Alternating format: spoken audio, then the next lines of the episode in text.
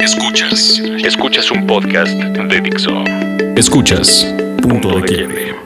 Por Dixo. Dixo. La productora de podcast más importante en habla hispana. Pues buenas tardes, días, noches, madrugadas, lo que sea que sea cuando estén escuchando este podcast. Bienvenidos a este punto de quiebre. Saludamos, empiezo hoy con Chavarrock. ¿Qué tal? ¿Cómo estamos? Buenas, bienvenidos. Mucha Recién información. desempacado de Ness, ahorita vamos a platicar un poquito más, pero creo que acaba de, de deshacer su tienda de campaña por allá, ¿no? También está por acá Milton Barbosa. Hola, ¿cómo están? Saludos a todos. Y este, el ausente es Lord John O'Boy, así lo pueden encontrar en las redes sociales. Eh, Jorge Hipólito, que debería estar aquí, pero no está, porque creo que hay un incendio o algo así, este, que lo estaba apagando. Bueno, pues les damos la bienvenida. Empezamos, se anunció eh, la edición, bueno, se habían anunciado ya las fechas, y eh, arrancando esta semana tuvimos ya pues, una partecita pequeña, me imagino, porque ahora el cartel es de dos días, eh, del Notfest, eh, esta segunda edición. Eh, primera vez que se hace en años consecutivos en un país, eh, fuera de los Estados Unidos. Este festival que viene cargando eh, Slipknot desde hace mucho tiempo y que se convierte en una experiencia que tuvo su primer presentación ya el año pasado aquí en nuestro país, que fue un éxito, 60 mil personas aproximadamente. Ahora ponen doble de días y, y bueno, pues también justo fue a unos días y se atrasó el, el anuncio porque en Estados Unidos se anunció la unión de la Ozfest, el de Ozzy Osbourne. Ahora que se está divorciando, pues necesita meterle varo. Y, eh, y que, que además el Ozfest era, era como de Sharon, ¿no? O sea, Sharon ahí tenía como mucha injerencia tanto en la curaduría como en todo el plan de desarrollo de negocio. Entonces se anuncia la unión del Notfest y el Ozfest con un cartel impresionante en los Estados Unidos y después ya aparece el Notfest en México que no le pide nada, ¿eh? No, un cartel que la verdad incluso se volvió trending topic Ajá. o, o hace pues, unos días cuando se empezó a anunciar y pues la verdad es que sí hay pues, nombres que simple y sencillamente llaman la atención, nos agradan muchísimo, algunos ya viejos conocidos del país, pero que siempre es una, una maravilla verlos como es el caso Slayer. Eh, por ahí de Offspring, así como Que es la primera vez que viene a la México. primera vez que viene a México. Que los que tenemos creo que más de 30 este, estaremos muy emocionados por Sí, yo esta cuando vi, de verdad, digo, De- nunca ¡Wow! fui tan fan de, de, de Pero sí, pero fue de. No, claro. El ¿sabes Americana fue un gran disco. Sí, de repente, no te miento, cuando vi el nombre dije, no mames, esto es broma. y de repente empecé, ya sabes, en la cabeza a escuchar así todo como esos grandes éxitos y dije, no mames, es real. Estar bueno. ya cuando dije, no, bueno, sí, a huevo. Y luego ya vi lo de Slayer. eh, también Deftones, está que los vienen con disco Deftones, nuevo y que- que... van a quedar ahí ah, de poca madre. Entonces, la verdad es que es un festival que sí o sí hay que estar en él. ¿no? ¿Faltan nombres grandes o tú crees que ya con Slipknot, Deftones y The Offspring y Slayer, este, pues ya tenemos buenos, buenos, buen cartel? Yo creo que con esos nombres va a dar para llenar el lugar, sin lugar a dudas. Más los que se sumen, obviamente, y los que se vayan acumulando, que van a ser muchos, muchos otros. Yo me imagino que llegarán a ser alrededor de que unos 15, 20 bandas por día. Pero creo que esos nombres ya dan muchísimo para pues que obviamente la gente compre su boleto, se lance al, al Foro Pegaso, que allá va a ser otra vez en. Toluca. Y pues la verdad es que no le piden nada a ningún otro festival a nivel mundial porque está muy, muy La bien. unión de estos dos, de Ozfest y Notfest en Estados Unidos, trae a Black Sabbath, Disturbed, Megadeth, eh, Black Level Society, eh, eh, como cabezas de cartel de Ozfest y de Notfest. Evidentemente está Slipknot, está Slayer, que lo traen para acá, está Anthrax, Trivium, que estuvo el año pasado, ¿no? Según yo, Anthrax también. No, Anthrax no, No estuvo. pero Trivium, Trivium sí. sí. Eh, Sabaton, eh, Sweet Dead Silence, eh, Emure, y bueno, pues es una. Megadeth no, va, no estará porque ellos van a tener su concierto solitos. Ni Black Sabbath, ni que Black también Sabbath, tienen que su también concierto solitos. solitos. Entonces- Entonces, pero los que se sumen, que en una ha- hablábamos fuera del aire, que pues imagínate que en una de esas, el regreso de Rage Against the Machine llega. Que se anuncia justo en estos días. Ajá, que se anuncian estos días. Imagínate que sí llegaran a este festival. Que nunca han venido según se No. los ha traído. Bueno, no, no han venido en este En después este- del regreso. En el Ajá. regreso Porque sí de- vinieron y grabaron este en el, En el pabellón. En, el pabellón. Es que acá ¿Este está o este? DVD. No me acuerdo cuál de los dos fue, pero fue un pabellón. En el palacio. En 1997 fue cuando vinieron, ¿no? octubre del 97. Ha pasado mucho tiempo, creo que es una deuda ahí pendiente. Además, fue que te acuerdas, hubo portazo, hubo falsificación de boletos. Yo recuerdo que le comentaba a Memo Parra, oye, la gente está diciendo que pagó su boleto. Me dice, te voy a llevar, chava, para que veas todos los boletos que son falsificados. Y después, vaya haciendo una labor periodística, informé que sí, que sí se habían vendido boletos, pero eran falsos, este, dentro de la misma agencia de Ticketmaster. Porque sí fue muy raro que tanta gente, o sea, enardecida, porque compró su boleto en taquilla, eh, fuera falso. Claro. Pero fue una, una trance de mismo. Es por eso que se cambian los boletos de forma continua Okay. Este, de los colores y formatos y todo. Ya cada vez hay más. Este, a, raíz de Rage Against the Machine. Sí, se, se, dio duro. Sí, no, porque es que esa vez sí estuvo duro. Yo me acuerdo que sí. Eh, eh, y el show estuvo. Sí, y además el varo que cobraron esa vez el grupo se tardaron tiempo en, hacer todos los trámites, pero ese varo fue destinado al, al, Ejército Zapatista de Liberación Nacional. Y el subcomandante Marcos dijo que, muchas gracias, que atendía el gesto de, obviamente, Sac de la Rocha y toda la banda, pero lo daban a una asociación que creo que fue la de Caritas. Ah. Entonces sí, estuvo ahí un, un, nexo interesante, ¿no? Después de todo de lo, que se juntó de esa vez de, lana. Y que digo, lo de Rage, eh, pues llama la atención que no ha habido este momento cuando Sac de la Rocha de una u otra manera ha estado muy presente en México. Recordemos el Viricuta, ¿se acuerdan que se subió con Calle 13? Eh, y, y, bueno, igual Tao Morelo vino también con Calle 13 una vez más. O sea, creo que la lógica, si, si Rage Against viene, tiene que estar calle 13, ¿no? O sea, de una u otra manera, ellos, ellos los traen casi, ¿no? Y bueno, y esto se da en la salida del Notfest, que creo que estamos hablando ya de un momento de competencia interesante entre lo que está haciendo la Arena en la Ciudad de México, trayendo a bandas como Aerosmith, que es el AULT, se supone que es la gira de la despedida, etcétera. Eh, anuncian también el Pepsi Ska Fest, eh, que, que, bueno, incluye a los Mighty Mighty Bostons, a Safe Ferries, que sí, siguen existiendo Safe Ferries.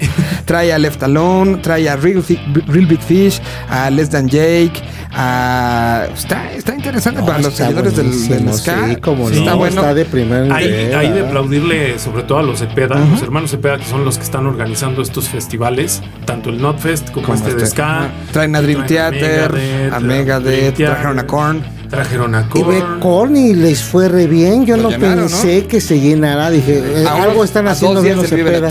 Sí, es algo bien están haciendo los Sí, la verdad, es que, la verdad es que estos, eh, y les mandamos un, un, caluroso saludo porque son buenos compas y, aparte tienen su oficina muy cerca de aquí de Dixo. La verdad es que están apostando por algo que de repente creo que se le ha olvidado a los otros promotores. Que todas estas bandas que parece que ya nadie se acuerda de ellas y que ya nadie pela en su casa, ni siquiera sus papás ni sus abuelitos, resulta que siguen teniendo fans from hell, sobre todo en México, que somos muy aguerridos en ese sentido. Y pues que han tenido como la certeza y el tino de decir, a ver, vamos a traerlos, yo creo que les va a ir bien. Y afortunadamente les ha ido muy bien y eso les ha dado la posibilidad pues, de seguir produciendo muchísimos más conciertos y de haberse afianzado ya también con el Notfest, que pues creo yo también que del lado de, los señores de Slipknot dijeron, híjole, pues en México hay que seguir haciéndolo porque pues estos, estos quads sí compran, estos squads sí van a ir y estos squads sí nos están generando pues el negocio que al final del día de eso se, trata, ¿no? Y acuérdate que ellos vienen como promotores, ¿no? Están en asociación también, o sea, haciendo empresa. Entonces, eso está padre porque sí se da la prioridad de que de pronto México se convierta en la plataforma más grande de Latinoamérica para este tipo de festivales, ¿no? Este, vemos que también los de Hell and Heaven, pues ahí siguen este, rascándole, ¿no? Mal que bien.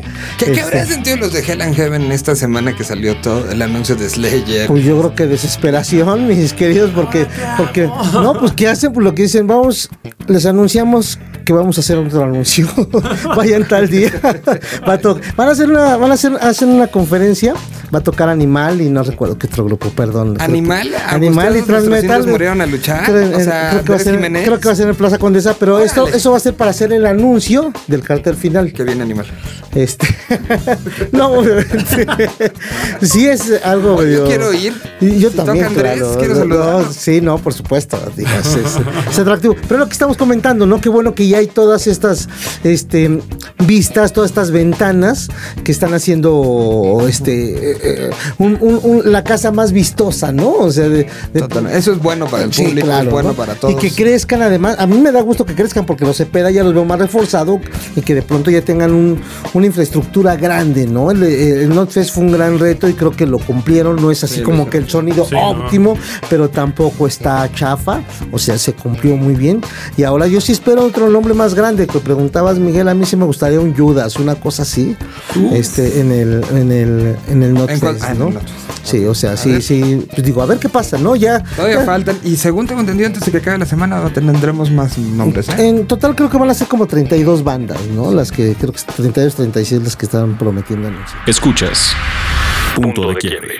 ¿Qué otra cosa llama la atención en estos días de anuncios y de y de saturación de repente de, cosas? Lo que sucedió eh, el día de ayer, bueno esta semana hablamos la semana pasada de la primera parada allí en, en lo que fue esta este festival en Nesa pero eh, la segunda este, tuvo a Charlie Montana, a Alex Lora. ¿Quién más estuvo ese día? Eh, sí, estuvo el Tri, eh, Lil and Roll, Tex Tex y Hassel.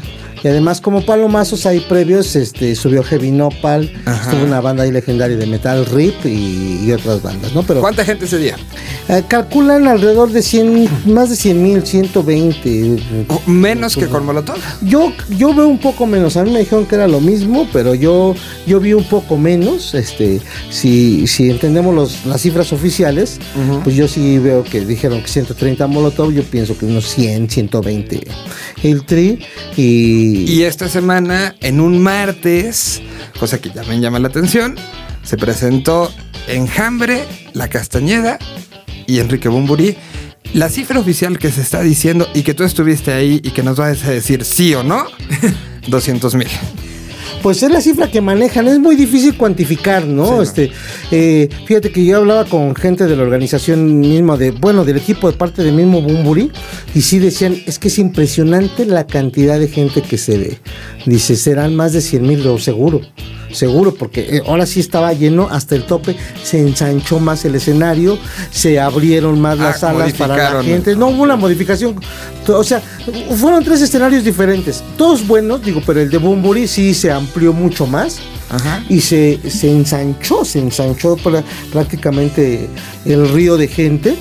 Y te puedo decir que estaba tocando Bumburi y todavía había mucha gente en la fila, miles de personas formadas todavía para poder ingresar, ¿no? Estoy viendo unas fotografías de Mauricio Mejía, Ah, no, es impresionante, ahí es eh, nuestro dronero. el chavadrón. El Chavador, el operador El del del chavadrón. chavadrón. Este, sí, no, es impresionante. ¿Cuánto tiempo duró el show de Bumburi? Eh, hora y media casi. Ah, pues, sí, estuvo sí, parecido al Z, al de sí, Latino. sí, ya sabes, muy, ahora sí que muy complaciente para los fans. eh, estuvo bueno, o sea, sí, ya sabes que escuchas esa avalancha, vas a escuchar todo, ¿no?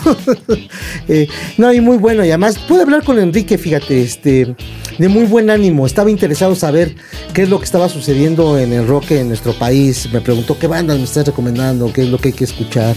eh, y hablábamos porque le digo, oye, güey, pues esto es una, así que una cachetada con guante blanco al gobierno de la Ciudad de México, ¿no? Porque no has podido hacer el zócalo que tú has querido, pero... Siempre un- metiendo la, la, una- la puya ahí. Y dice, qué sí, te contestó? Ha sido, sí, sí, han sido tres, cuatro intentos y no sé por qué, dice, pero... Le digo, pues se lo perdieron porque pues, en el Zócalo mete 70, 80 mil personas, a lo mejor se atasca, metes más de 100 mil, pero luego aquí, te- aquí ya me están diciendo que hay 200 mil y se va para atrás. Digo, no, es difícil que des un concierto para 200 mil personas de güey, o sea, no lo creía. Claro, digo, sí, porque, es que es- porque lo que ha pasado, por ejemplo, en el, en el Zócalo, es que de repente se llenan las calles aledañas, pero al final no, No pues estás- ahí ni ves nada, ¿no? sí, la neta, sí, sí. cuando nos ha tocado ir, Sí. pues al final en esas zonas, simple y sencillamente nomás vas a echar desmadre porque no hay forma de ver. Y, y- ahora sí, banda, ya ¿no? ser parte de, ¿no? Sí, De- de, de- "Ah, bueno, sí. yo estuve, Sí. pero bueno, en este caso la verdad es que funciona muy bien el lugar por lo mismo, por lo que, lo que cuentas muy bien, Chava, de que al final del día es un deportivo, se, se hicieron algunas adecuaciones que funcionan perfectamente para que la gente pueda caber de mejor forma. Luego haz de cuenta que son como cinco foros sol, ¿no? Así de Acaba uno, sigue el otro, sigue el otro. Sí, como cinco Y campos de entonces fútbol. montaban en como que en cada de, de ese lapso montaban unas pantallas, ¿no? Porque obviamente Claro. la gente alcanzara. Oye, yo tengo una pregunta. Por, o sea, había foto- hubo fotografías de mucho de Molotov, este, hubo fotografías de enjambre, hubo foto- pero de Bumburi no he visto muchas. Fíjate que ellos barren el escenario, o sea, bajan a todos porque este arriba también está lleno de, de bocinas, de monitores, Entonces, y el escenario es limpio. O sea, este, yo intenté hacer así algunas tomas, este, y no, no te lo permite la forma como está acomodado todo, ¿no? O sea, Pues pues, digo, bueno, pues ellos se lo pierden un poco, también porque, este, también traían ellos su fotógrafo, este, yo me imagino. Si también que estaba haciendo fotos, a lo mejor lo conocen a Sergio. Tú sí, Miguel, este, pues ya sabes que es muy cuate de él. Y él estaba haciendo video y algunas tomas ahí de él. Muy directas, Eh, eh, de- nada más, ¿no? Sí, eh, y con él no se pudo hacer y es una lástima porque sí era precioso. O sea, de pronto cuando empezaba Bombori lo recibieron así que centenares de, de- De foquitos. sí, ¿no? Con sus celulares. O, Sí, que es lo que se ve en esas fotos. Sí, está- estaba increíble. Y además la yo pues, nuevamente pondero el comportamiento de la gente.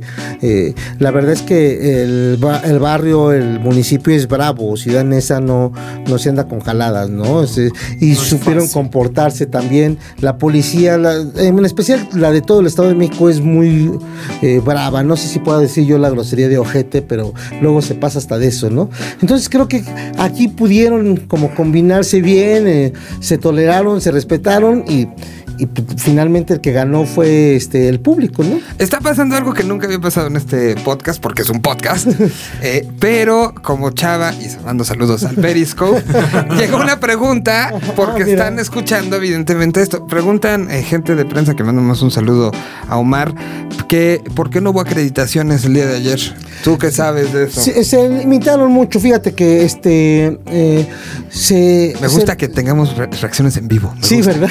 Se le, se le dijo a los, este, a, a- a los periodistas, a la gente que se le invitó, pues obviamente que acudieran a los tres festivales. Hubo quien estuvo apoyando los tres, pues, se entendió que era una festividad del municipio.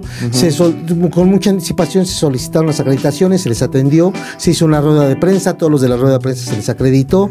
Nada más que fue el, la gente del municipio quien llevó el control de ello, ¿no? Yo, yo en mi caso, pues le pasé todos los datos de toda la gente que estaba este, solicitando la acreditación. Y sí, claro, por supuesto que entraron la mayoría. Hubo algunos que sí ya de tiempo me hablaron y yo ya no podía hacer nada, ¿no? Por ejemplo, mi buen amigo Tony Méndez hubo que me andaba buscando de Rocotitlán, pero pues... ahora es Rocotitlán ahora? Rocotitlán TV tiene ahí su Ah, canal ¿sí? de ¿Y Tony videos. lo hace? Y Tony, bueno, con su grupo de gente, este, sigue ahí y pues Tony, pues obviamente, este... ¿Sabes qué pasa también? Digo, con todo el respeto para los colegas, que de repente también todo lo quieren hacer al último. Me ha tocado también en, en varios eventos que de repente es. Ah, pues acredítame el mismo día, a tres horas antes del evento. Pues la vez que. Y- y- y que seis personas. Sí, aparte, oye, pues échame un VIP para chupar. gra- No, espérenme. O sea, también creo que, como bien mencionas, o sea, también hay que tener como esta parte de congruencia de, bueno, si estamos, si vamos a hacer tres eventos, pues lo que pedimos es que los tres eventos se Sí. difundan, que los tres eventos tengan, eh, o sea, asistas a los tres eventos, saques tu reseña un día después, no después de, no sé, 15 días.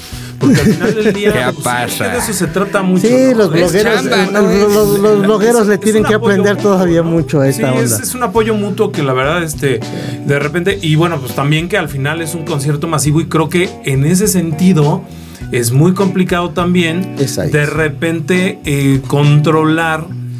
Pues ahora sí que este tipo de situaciones, ¿no? Una acreditación, claro, pero pues imagínate también, digo, el mismo municipio era el que estaba produciendo y el que estaba haciendo todo lo, lo- lo- la, la parte detrás de, de los conciertos, pues también es que es muy complicado de repente, imagínate controlar primero a la gente, luego también las instancias de prensa, o sea, pues creo que al final... No, y, es, y es gente que al menos se entendió un poco, no saben hacer esto y, y aprendieron de otras voces, ¿no? De también la gente que puso el equipo, hizo la producción, Claro. que contrató los grupos, yo que di algunas recomendaciones para la cosa de prensa, porque sí estaban muy reacios, pero bueno, finalmente salió bien en términos generales y yo lo que veo son los comentarios de toda la gente, ¿no? Fascinados, ¿no? no Sí, no, hay muchas como que felicidades no al queja, municipio. ¿no? Creo que se logra algo histórico. Esperemos que ya trae una, una inercia. Esperemos que esa inercia eh, Continúe. en una de esas los rolling. Este, eh, pero que siga, siga, este, que siga creciendo este, este tema. Nos da mucho gusto que así sea y que Como les adelanto, ya ves que aquí damos exclusivas. Este, van sobre Manu Chao para el año que entra. Uf, pero lo van a dejar- no le aplicaron el Ay, no, 33. sí lo- ya lo encontraron. Lo, lo de la cueva, ya se sabe qué cueva y creo que hay wifi. Pero el tema, el te- o sea, fu- fuera ya de choro, sí está, tiene permitido Manu Chao entrar a este país. Ha venido a Tijuana. Ha llegado a Tijuana, o sea... Y no le aplican el no, 33. No, no, ha estado aplicado. Ok, Entonces entonces sí llega, yo creo. es que Manu hace mucho, o sea, desde esa situación y que fue polémica y que la prensa hizo de los suyas en, en ese momento, pues Manu no ha tenido presentaciones en el DF. Entonces, ojalá y qué bueno que no hay un problema ahí mayor, porque lo estamos esperando. y lo ¿Cuándo fue la última vez que vino? Fue Forosol 2009 o 2010, no me acuerdo. No me acuerdo. Entre 2009 y 2010 fue la última ahí, ¿no? ocasión. Escuchas. Punto de quiebre. Y bueno, Milton, tú traes una que querías que platicáramos. Sí, fíjate que por medio, obviamente, de nuestros amigos en redes sociales, eh, me enteré eh, que, bueno, uno de los más grandes raperos de España vino a México. eh, que se llama Mucho Muchacho, pertenece, ya saben, a uno de estos colectivos, eh, y pues es alguien muy, muy importante para la escena, pues no solo española, sino también iberoamericana, eh, pues obviamente en México, toda la gente que le gusta el rap y el hip hop lo conoce, tenía ganas de verlo, eh, pues obviamente escucharlo en vivo, se generó una, eh, bueno, un proyecto de una gira con él en diferentes partes de- de- del país. Entre ellos era Monterrey, Guadalajara, DF y, si no mal recuerdo, también en eh, Torreón. Em, Que Torreón es muy hip hopero. es muy hip hopero. Entonces se realizaron el primer y segundo concierto en Monterrey y en Guadalajara. Eh, este cuate lo que hizo eh, fue pues eh, primero cuando en Guadalajara vio que había mucha gente. Así pues de ahora sí que de, de tanates, de tompiates, se le ocurrió decir pues páguenme más si no no salgo. Entonces fue, espérame, güey. O sea, pues, habiendo un contrato. habiendo un contrato y estando ya en el concierto, Así se no oye, pues deme una- Pásenle el sombrerito para que tenga más Sí, lana. sí, sí, porque pues ya se llenó, entonces quiero más lana. Y fue de, espérame, güey, pues no va así, ¿no? Y realizó... Ese no va así hace 25 años. Por supuesto, ¿no? Y mucho menos que estando en este país ya generes este tipo de, de estupideces y de, y de actitudes tan, tan poco profesionales. Luego por ahí también eh, creo que en, en Guadalajara fue donde dijo que no iba a salir del hotel porque tenía sus tenis sucios, entonces que quería unos nuevos porque si no, no se iba a ir. Neta. Así, tal cual. Y a la chica que le pegó con las fechas de Torreón y de Ciudad de México que se tuvieron que cancelar, eh, se llama Sahat Reyes. eh, pues también obviamente la metió en una bronca marca diablo porque al final del día la dejó con muchas este pues con muchas deudas. Este cuate ya no salió del, del- del hotel porque dijo que se sentía eh, cansado y pues no se salió, no se salió y de repente desapareció, ya nadie supo de él, nadie contestó teléfonos, ni él, ni su manager, ni nadie. Y obviamente se quedó con una broncota eh, la gente aquí en México y con un muy mal sabor de boca de parte no nada más de los organizadores, sino también de la gente que compró el boleto y que al final, afortunadamente y qué bueno, entendieron que el pedo no fue directamente de los organizadores, sino Sí, de este no, cabrón. Mira, No, no le encuentro no, otra palabra. Claro. porque me parece una falta de respeto hacia una escena, hacia el público, obviamente, en mayor medida, hacia gente que le está invirtiendo y que está haciendo todo el esfuerzo para traer a una persona que se supone es respetada y que de repente salga con este tipo de, pues de estupideces o no sé cómo llamarle arbitrariedades, pues al final eh, quedó muy mal. Obviamente la gente en redes sociales, aparte él lo ya no, eh, creo que ya está, estaba, ya creo que estaba cerrando redes o no sé cómo está el, el asunto, pero pues obviamente la gente se le fue encima, no lo bajaron, ya saben de qué, chinga tu madre, bla, bla, bla. Pero pues ahí queda Qué una tristeza que muy mala, sobre todo ¿sabes por qué? Porque en México afortunadamente siempre ha habido una una escena de hip hop bien fuerte, aunque no se note porque a lo mejor no esté en festivales grandes o no veamos conciertos así tan eh, em, em, difundidos, pero la escena en México es bien fuerte. Hoy en día afortunadamente también eh, tenemos proyectos que no son de un día para otro, como la banda Bastón que lleva más de 20 años de trayectoria y que están otra vez generando este como aire de, eh, llamémoslo así como de renovación de, de, la escena y por lo mismo pues se genera todo esto de traer a este tipo de güeyes para que pues obviamente estén con ellos y puedan tocar y demás y pues obviamente no sucedió así. A ver, hace una hora sale publicado esto y quiero como la, la, platicar la contraparte, ¿no? Sale publicado este comunicado Mucho Muchacho México. Dice, A ver. me A siento en la obligación de compartir esto para frenar la ola de falsas acusaciones que se están haciendo en mi contra y en contra de mi equipo a raíz de la cancelación de shows contratados por Saja Reyes a realizarse en las ciudades de Monterrey, Torreón y Ciudad de México el pasado 13, 14 y 15 de mayo. Nunca fue mi intención ni la del equipo que me acompañaba en dicha gira cancelar ninguno de los shows antes mencionados.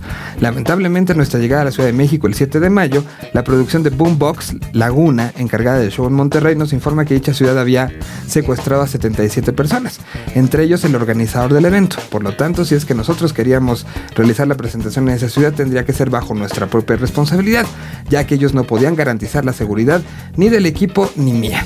Si la productora no se hace cargo de la seguridad del artista, entonces ¿quién lo hace? Ante esta actitud de la promotora y muy a mi pesar, se decidió cancelar el show en la ciudad, de lo que sigo guardando los mejores recuerdos de mi anterior presentación. En vista de esto, en un acto de buena voluntad, ya que por contrato no nos correspondía, ofrecimos rebajar mil dólares del precio que habíamos fijado por las tres presentaciones contratadas. Además, entendiendo que esta cancelación generaría un perjuicio económico a la gente de Boombox, ofrecimos que eh, ellos compraran el vuelo eh, de Vaca Oco y así poder pagarlo con tarjeta o con el medio que les resultara más conveniente y luego descontarlo del saldo que se me adeudaba, ya que para que no tuvieran que tener todo el dinero de una vez. Ellos aceptaron la oferta y supuestamente hicieron la compra de dicho pasaje, nos enviaron los números de reserva y todo. Ya con estos datos coordinamos para que Vaca tomara el vuelo a las 8 de la mañana desde Barcelona rumbo a México el día 12 de mayo. Sorpresa mayor cuando llegó al aeropuerto y al hacer su check-in le dicen que no hay ningún ticket a su nombre. La explicación de esto, la promotora compró un pasaje con tarjeta sin fondos, por lo que el pago salió rechazado y el pasaje anulado. Aún así, a pesar de esta tremenda falta de respeto, quisimos seguir adelante con lo pactado, sobreponiéndonos al quiebre interno y a las molestias de la mala gestión y poca seriedad de Pamela Reyes nos estaba ocasionando. En vista de la promotora no contaba con la solvencia para comprar el ticket, lo compré yo como debió ser desde el principio, respetando el compromiso de realizar shows en Torreón y Ciudad de México en el escenario junto en Vaca. Confirmamos nuestra presentación en Torreón y comenzamos con la gestión para viajar. Recibimos los tickets aéreos recién el día 13 de mayo por la noche, enterándonos que teníamos que estar saliendo del aeropuerto en una hora más a las 3.30 am, por lo que el vuelo despegaba a las 6 por Viva Aerobús. Tratamos de que la gente de Boombox entendiera que ese vuelo no nos acomodaba, ya que serían dos noches sin dormir. La primera resolviendo el problema del pasaje comprado sin fondos, ya que el aeropuerto de Barcelona está a 7 horas de diferencia con la Ciudad de México, y ahora porque había que salir a las 3.30 rumbo a Torreón y lo que significaba llegar en pésimas condiciones a dar el show. Obviamente no se entendieron razones por lo que nos vimos forzados a aceptar lo que ella, haciendo caso omiso en estas solicitudes, había decidido. Fueron dos enviados de Boombox a los encargados de llevarnos al aeropuerto para que partiéramos rumbo a Torreón, siendo ellos testigos de lo que ahí ocurrió. Llegamos al aeropuerto a la hora correcta, dos horas antes del vuelo. De hecho, está eh, impresa la hora del chequeo de nuestros tickets de abordaje. Fue cuando intentamos pasar por el control policial donde nos encontramos con el inconveniente de que no dejaban abordar con el mixer como equipaje de mano, siendo que jamás hemos enviado facturado en bodega por ser un equipo muy delicado y de alto costo. Pero al parecer la policía mexicana es muy rigurosa en cuanto a mixers. Luego de casi 50 minutos, lo estoy leyendo textual, ¿eh? Sí. Luego de casi 50 minutos resolviendo el asunto, logramos llegar a la puerta de embarque donde nos encontramos que el avión ya había despegado, siendo las 5.35 am y recién 5 minutos después de la hora de embarque impresa en nuestros tickets. Debo decir que no deja de sorprenderme que un avión despegue con cuatro pasajeros chequeados sin abordar y que no hagan un último llamado por altavoz, simplemente se fueron sin nosotros y 25 ante- minutos antes de la hora indicada. Inmediatamente le avisamos a Pamela Reyes de lo ocurrido y ella no encontró mejor solución que decirnos que esperáramos cuatro horas más en el aeropuerto hasta el próximo vuelo. La chica no conforme con hacernos pasar sin dormir dos noches y luego de que mi compañero en vaca tenía, venía de 18 horas de vuelo, pretendía que estuviéramos cuatro horas más en el aeropuerto y luego dar un show a su ciudad para más de mil personas. Permítame decirles que esto es una falta de respeto para el público y para nosotros. Yo en esas condiciones no iba a tomar un vuelo, ni iba a dar ningún show, por lo tanto decidí que nos íbamos al hotel y que por la tarde tomaríamos el próximo vuelo rumbo a Torreón. Lamentablemente eso no fue posible ya que una vez en el hotel, cerca del mediodía, me entero por redes sociales que el show del día 15 de mayo en Ciudad de México también estaba cancelado, a raíz del inconveniente del vuelo en Torreón. En vista de esto, mi manager se comunica de inmediato con Eduardo López, el contacto con Boombox, y le ofrece devolver el dinero de los adelantos de los shows a la vez que yo regresara a casa y pudiera girar eh, esa cantidad de dinero. Cabe destacar que fue el mismo Eduardo quien meses antes sacó a, a Pamela de la negociación por su falta de seriedad y poco profesionalismo, sumando la cantidad de inconvenientes e incumplimientos ocasionados por esta mujer. Eduardo aceptó el trato y bueno, pues de ahí sigue y sigue y sigue y sigue en una serie de acusaciones. Pues hay dos versiones, dos versiones que lo único que friegan es al público. Dos versiones que lo único que friegan es la credibilidad tanto de un lado como del otro. Tanto ahora del artista y la gente que esté alrededor de mucho muchacho, la va a ver difícil cuando algún promotor quiera, si es que alguno se quiere animar. Y por otro lado, esta empresa pues también queda ahí en medio, haciendo y afectando a una escena que tanto trabajo le ha costado crecer y tanto trabajo le ha costado la profesionalización como la de hip hop. Creo que sí es un tema que... No, y es un tema así delicado y, y bueno, sienta varios puntos ahí interesantes. El primero es, bueno, que se debe de proceder este, jurídicamente eh, y a- para ver... De cualquiera de las dos partes, Sí, no, y ambos, digo, porque pues, los dos están siendo también, este, ahí haciendo acusaciones muy serias, ¿no? Entonces, para saber cuál es realmente, qué es realmente lo que sucedió y a quién se, se favorece. Pero la otra también es de que, aunque México, y es muy grande en espectáculos, siguen sucediendo cosas así, eh, siguen viniendo grupos eh, y, nos, y nos quedamos saber qué es realmente lo que pasó. Hace poco, ahora que coincidía con la fecha del Vive Latino, venía mm, un grupo de heavy metal español, que se me fue, Balón Rojo. Y también, Ah, también este, canceló, cuatro o cinco días antes canceló porque dice que no se le cumplieron los, lo, Los- lo- lo- lo que estaba solicitando. Encontré un blog que, habla de lo que se supone que pidió el, El chavo este. rapero. Ajá. Dice aquí, insisto, esto es un blog que se llama Hip Hop Actual. Dice, el rapero pidió que se cambiara el WC de la habitación donde se, donde se hospeda y que después de su visita destruyeran para que no pudiera ser vendido o subastado. Neta, alguien lo va a querer comprar. Ah, no, eso- En Sí, todas las habitaciones de su suite tenía que haber por lo menos un cartucho de tinta de impresora y el aire que tenía que respirar debía ser el de Ibiza.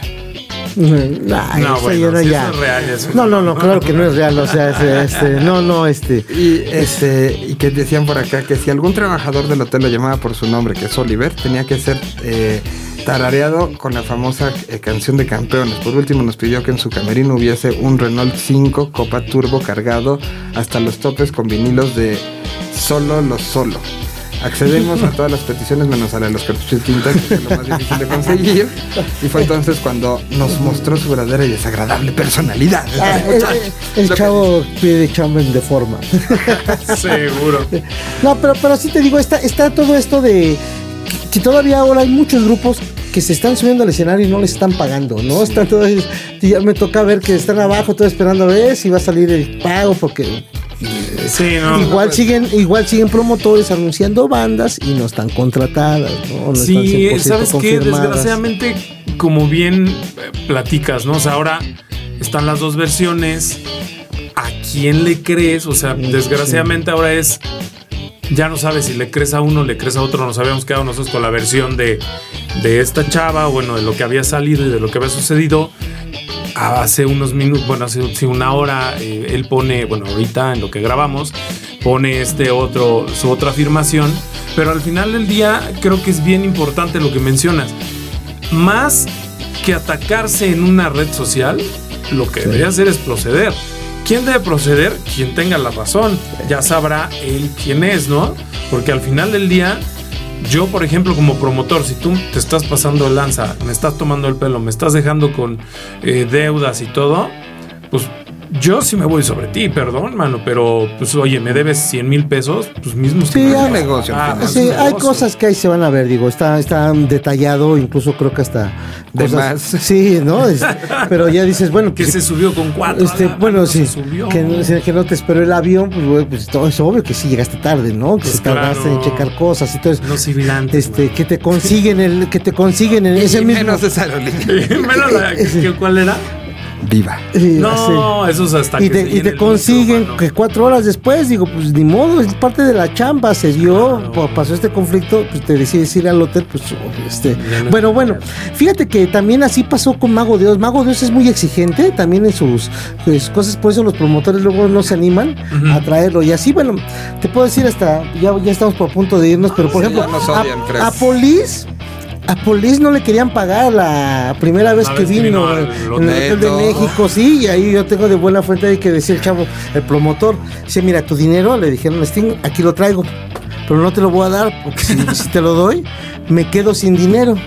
Y si, si quieres, mátame, le debo a mucha gente, me des un favor. Así de ese nivel se manejaban los promotores. No.